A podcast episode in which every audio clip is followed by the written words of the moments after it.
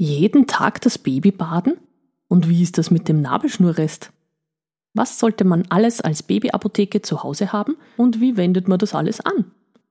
Dies ist die Folge zu Babypflege und Hausapotheke. Zu Hause geboren. Der Podcast von Hebamme Margarete Wahler.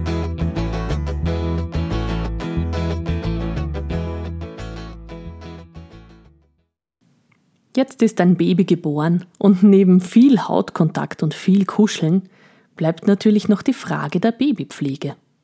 Beginnen wir mit dem Nabelschnurrest. Du wirst die erste Zeit beobachten, dass dieser Nabelschnurrest anfangs noch ein bisschen feucht und glibberig ist, so wie die Nabelschnur ganz zu Beginn aussieht. Diese wird dann immer trockener und runzelt so ein bisschen zusammen. Im Fachausdruck heißt das, sie mumifiziert. Was damit einhergeht, ist, dass sie auch ziemlich zu stinken beginnt. Es ist ein Ablösungsprozess, es ist abgestorbenes Gewebe. Und so riecht es auch. Aber keine Sorge, es ist alles ein physiologischer Prozess. Früher hat man mit diesem Nabelschnurrest recht viel gemacht. Man hat ihn eingepudert, man hat ihn eingewickelt, bandagiert. Das macht man heute alles nicht mehr. Dieser Nabelschnurrest kann ganz von selbst abfallen und braucht gar nicht viel Pflege. Das Bessere ist sogar, viel Luft dran zu lassen.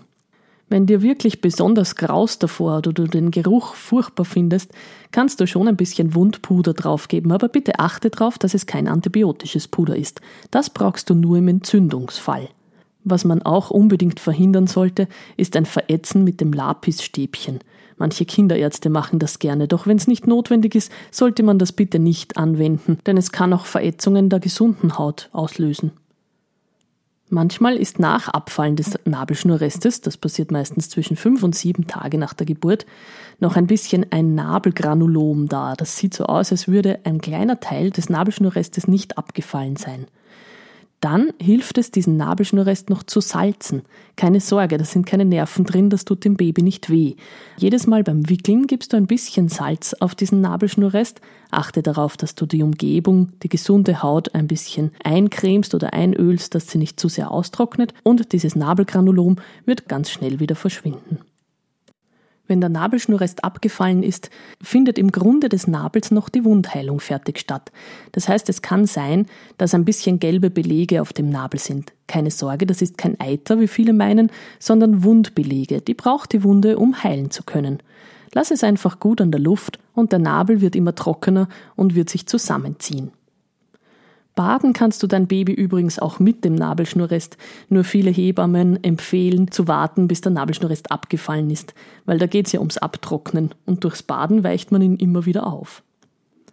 Ob ihr jetzt eine Wärmelampe über dem Badetisch installiert oder nicht, ist eure Sache. Viele Babys brauchen sehr warm beim Wickeln, manche brauchen das gar nicht ob man sich eine eigene Babybadewanne anschafft oder das Baby in der großen Badewanne einfach mit hineinnimmt oder unter die Dusche, das ist auch ein bisschen Geschmacksfrage. Meistens bade ich die Neugeborenen sogar im Waschbecken, wenn das groß genug ist und das Baby noch klein. Badezusätze braucht es übrigens gar keine. Am besten mit klarem Wasser baden, kein Schaumbad machen. Babys sind sehr empfindlich mit der Haut. Besser ist, die Babys in klarem Wasser zu baden und anschließend mit einem guten hautverträglichen Öl, zum Beispiel einem Mandelöl, einzuölen. Du kannst das auch gleich mit einer Babymassage verbinden. Beim Abtrocknen nach dem Baden ist wichtig, dass du darauf achtest, dass alle Falten trocken bleiben. In feuchten Falten werden Babys gerne wund. Abtupfen oder abföhnen eignet sich auch sehr gut. Beim Föhnen ist es wichtig, dass du immer eine Hand beim Baby lässt, damit du gut merkst, ob es eh nicht zu warm wird. Föhnen ist etwas, was die meisten Babys lieben. Das ist richtiges Wellnessprogramm für die Kleinen. Oft werde ich gefragt, was man mit den Nägeln macht. Oft sind sie sehr lang und die Babys kratzen sich schon damit. Wenn du genau hinschaust, dann siehst du, dass die Nägel von deinem Baby wahrscheinlich so eine Art Sollbruchstelle haben und man sie ganz leicht abzupfen kann. Wenn dir das nicht gelingt, kannst du sie mit einer weichen Sandblattfeile abfeilen. Mit Scheren muss man sehr behutsam umgehen, denn die Nagelhaut ist oft noch mit dem Nagel verwachsen und das kann leicht zu Verletzungen führen. Viele Babys entwickeln in den ersten Wochen nach der Geburt eine sogenannte Neugeborenenakne. Das heißt, sie bekommen ganz viele kleine Pickelchen im Gesicht. Keine Sorge, das ist harmlos und ist hormonell bedingt. Schmier das Baby lieber nicht ein denn besser heilt diese Akne ab, wenn sie trocken ist. Typischerweise kriegen sie auch einen sogenannten Kopfkneis oder bei uns in Österreich gern Milchschorf genannt, wobei diese zwei Dinge eigentlich verschiedene Sachen sind. Der Milchschorf gehört nämlich eigentlich schon zur Neurodermitis und ist gar nicht so harmlos. Wir meinen aber eigentlich den Kopfkneis. Das sind verdichtete Hautschuppen am Kopf, manchmal sogar auf der Stirn oder zwischen den Augenbrauen, die sich nur ganz schwer abmachen lassen. Am leichtesten geht das, wenn du den Milchschorf einölst, ein bisschen einwirken lässt und mit einem Läusekamm vorsichtig abhebst. Wirklich notwendig ist das nicht, das ist mehr eine Schönheitsgeschichte. Der Milchschorf wird wahrscheinlich wiederkommen. Viele Kinder haben Milchschorf bis ins Volksschulalter hinein. Solange es nicht juckt, ist es nicht der Rede wert. Was tun bei rotem Babypopo? Da hat sich am besten die Heilwolle bewährt. Du kannst sie in die Hose oder in die Windel dünn hineinlegen, sie lässt Luft hin und das ist meistens das Wichtigste bei dem roten Popo. Möglichst viel die Windeln weglassen, das ist eigentlich mein Tipp Nummer eins. Über Abhalten und Windelfrei gibt's ja schon eine Podcast-Folge von mir. Von sogenannten Wundschutzcremes bin ich übrigens nicht so der Fan. Die sind dann gut, wenn die Haut wirklich offen und wund ist, wenn richtig eine Hautschicht fehlt. Dann braucht man so eine Wundschutzcreme, damit die Haut nicht noch mehr beansprucht wird.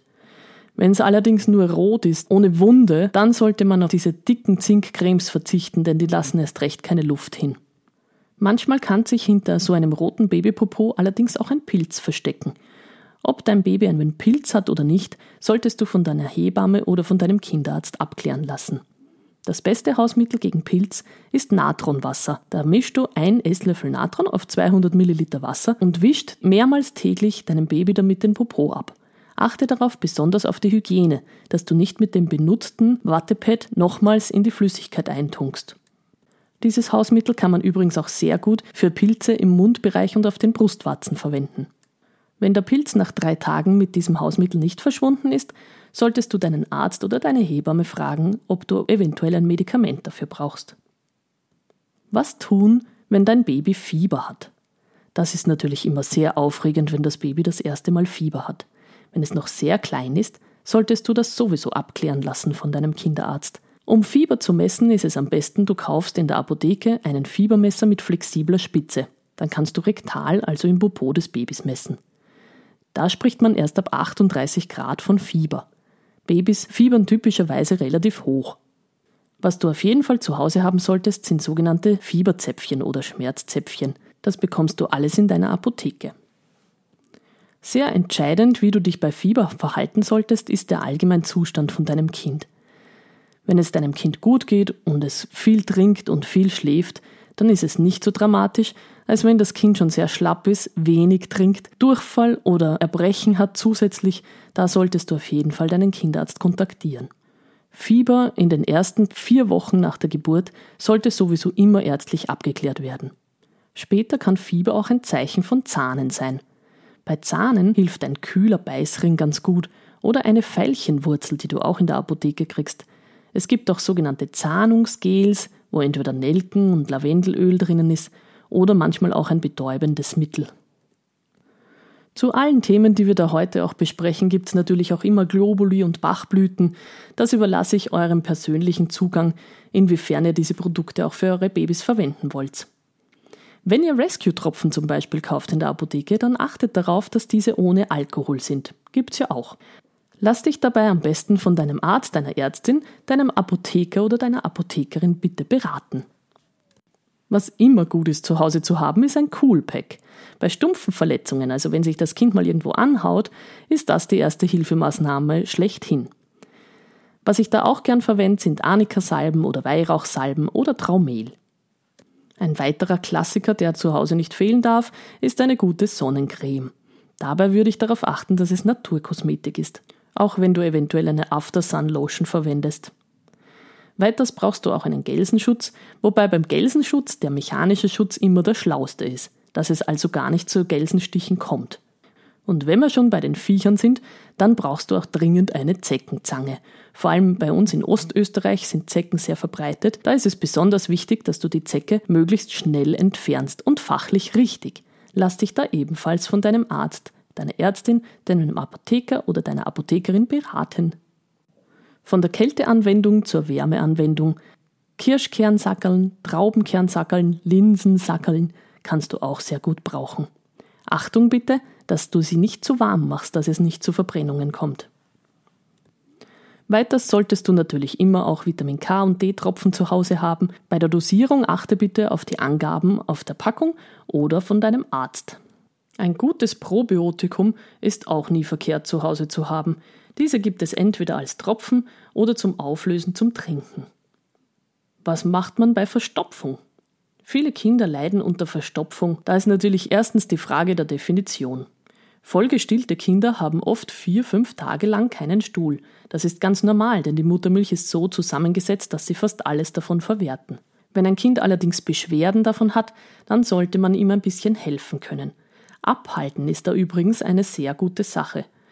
Ich empfehle bei richtiger Verstopfung auch gerne einen Rizinuswickel.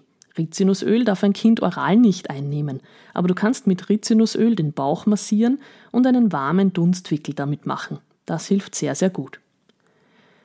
Was tun bei Durchfall? Da muss man auch auf die Definition achten. Denn Babystuhl bzw. Muttermilchstuhl kann ganz schön flüssig sein. Ein Erwachsener würde meinen, das ist schon Durchfall. Doch beim Abhalten sieht man, wie dünnflüssig Muttermilchstuhl tatsächlich sein kann. Durchfall bei Babys schaut also so aus, dass es tatsächlich wie Wasser herausrinnt. Da ist es natürlich besonders wichtig, dass das Baby genug Flüssigkeit hat, Je nach Alter von deinem Baby solltest du sowieso deinen Kinderarzt, deine Kinderärztin oder das Krankenhaus aufsuchen. Derzeit sind sehr viele Kinder verkühlt. Meine Lieblingshausmittel bei Verkühlungen sind der sogenannte Thymian-Myrte-Balsam. Da habe ich einen sehr hohen Verbrauch zu Hause. Den schmiere ich gerne auf die Brust meiner Kinder, wenn sie husten oder verkühlt sind. Der hilft wirklich Wunder. Weiters kannst du den Engelwurzbalsam unter die Nase schmieren, wenn dein Baby verschnupft ist. Was ich gerne empfehle, wenn die Augen ein bisschen verklebt sind, sind die Euphrasia Augentropfen. Die sind allerdings homöopathisch. Weiters wäre gut, wenn du deinen Verbandskasten auf dein Baby ein bisschen aufpimpst. Eine Pinzette wäre gut darin zu haben, für etwaige Schiefer zu entfernen, einen Desinfektionsspray ohne Alkohol, Pflaster, Mullkompressen und Fixierbinden sollten sowieso darin sein. Überprüfe alle Medikamente und Verbandsstoffe ab und zu auf ihr Ablaufdatum und wenn du Tropfen öffnest, schreib am besten das Öffnungsdatum darauf. Prinzipiell gehören Medikamente und Verbandsstoffe immer kühl und trocken gelagert. Ratsam ist es, auf diesen Verbandskasten auch die wichtigsten Telefonnummern zu schreiben, dass du sie gleich griffbereit hast. Ganz oben die Rettung mit 144, die Vergiftungszentrale 01 406 4343, die Ärztezentrale 01 53 116 und die Gesundheitshotline mit 1450. Zu guter Letzt möchte ich noch ein Wort zum Stillen sagen. Muttermilch ist wirklich ein Allheilmittel. Dein Baby kriegt über die Muttermilch zahlreiche Antikörper und Stillen ist auch eine Allergie- und Diabetesprophylaxe. Also versuche, dein Baby solange es geht zu stillen. Alle Telefonnummern, die ich heute erwähnt habe und ein paar zusätzliche Buchempfehlungen findest du in den Show Notes. Bleib gesund.